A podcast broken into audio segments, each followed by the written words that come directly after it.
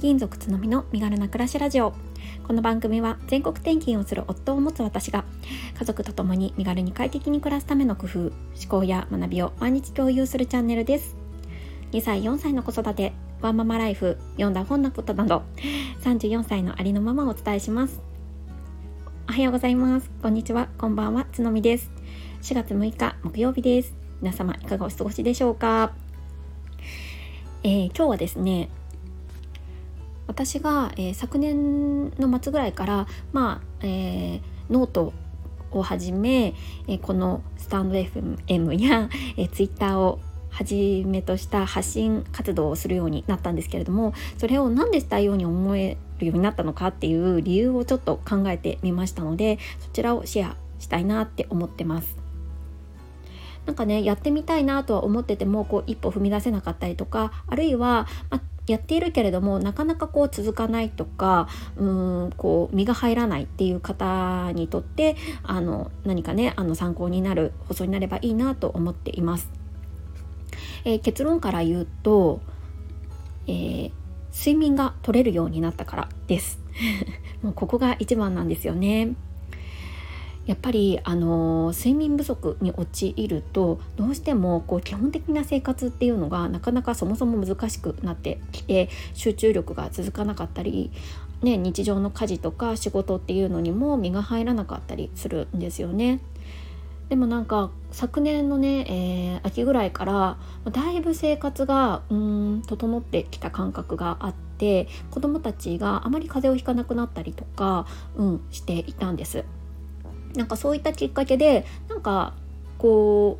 う何て言うんですかね何かできそうだなってプラスアルファで何か自分のためにこうこれからの人生を作っていく上で何か新たに始めても良さそうだなって思えるようになりました。うん、そこがやっぱりあの睡眠が安定したからっていうのが一番だったんですよね。え、有名な、えー、説でマズローの欲求5段階説ってあると思うんですけれども、まあ、一番低層階の欲求が満たされるとより高次元の階層の欲求を欲するようになるっていう有名なものがあると思うんですけれども一番その下に来る、まあ、ピラミッドの一番下に来る欲求っていうのが生理的欲求っていうところなんですよね。まあ、なんやかんや今までこの生理的欲求っていうのが満たされていなかったんだなっていうのを実感しました。まあ、ここが満たされないと高次元の、まあ、いわゆるね自己実現欲求とか、まあ、尊厳欲求とかそういったところには到達できないというかそこを考える余地もないんですよね。うん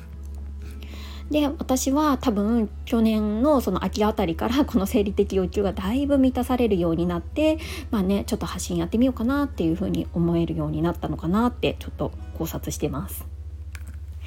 例えば今なんかやってみたいなってなんかちょっと頭では思っていても続かなかったりとかなかなか思うようにできなかったりっていう方がいらっしゃったりしたらまずねここの生理的欲求がしっかり満たされているかっていうところを一度振り返ってみるのはいかがでしょうか？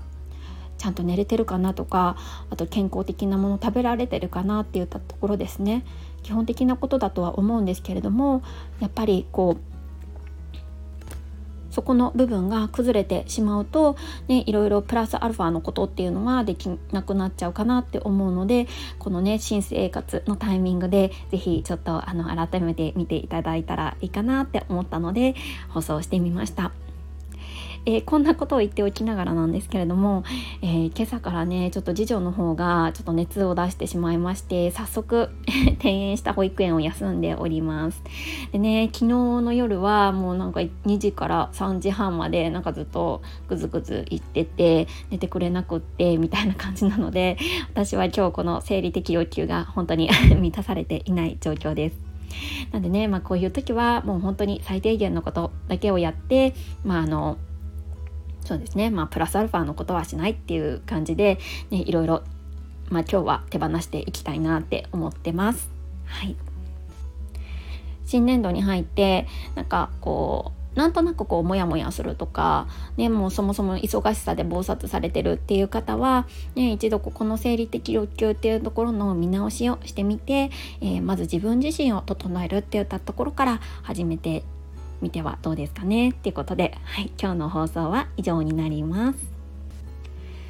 ここからはコメント返しをさせていただきます。えー、前回の放送いつも同じをキープすることの難しさと価値ということの放送にコメントいただきました。えー、この放送では ちょっとね今日の放送にも通じると思うんですけれども、えー、プラスアルファのことをするよりもやっぱりいつも同じをキープすることってもっと評価されてもいいんじゃないかなっていうお話お思考の部分でねさせていただいた回になります。えー、おたまさんです。えー、つのみさんこんばんは。本当にその通りですね。通常運転することもすごいこと。元気元気出ました。ということでいただいてます。ありがとうございます。そうなんですよ本当に日々ね普通に過ごしてることでも本当にもう自分を褒めて あげないといけないんですよね。私はもうね早速通常運転が崩れてしまっているので、ね、なんとかちょっとここ戻していきたいなって思うんですけれども、ね、あの本当に一日終わって一日を終えて例えばね子育てしている方だったら、ね、あのもう死なさずにしっかりねあの育てられたってね一日あの働けたとか家事も頑張ったっていうことだけでもう二重丸あげていいと思っております。はい私はそうしています。はいえっ、ー、とたまさんありがとうございました。えー、ここまで聞いてくださって本当にありがとうございます。素敵な一日になりますように。それではまた明日。